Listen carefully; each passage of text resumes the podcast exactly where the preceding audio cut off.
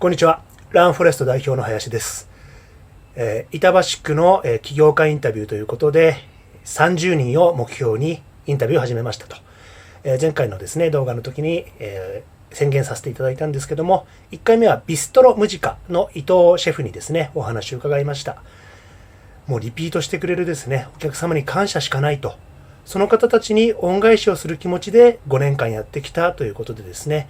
非常に柔和な物言い、お姿の中でですね、やっぱり熱い思いっていうのは感じるんですね。起業するっていうその熱さっていうのを感じられるいいインタビューだと思いました。その中で伊藤さんに聞いたのが、自立型人材ってどんな人だと思います？ということでですね、えー、先日、対話型 OJT を、えー、師匠の関根さんと書かせていただいた上でも、え、本のテーマの一つとして自立型人材ってこれから大事だよねということをお伝えしてるんですが、伊藤さん曰くですね、思考を停止しない人だ。一言で言うと、自立型人材は思考を停止しない人だっておっしゃってました。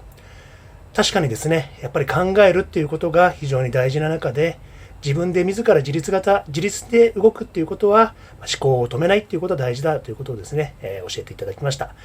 伊藤シェフ、ありがとうございました。えー、次回はですね、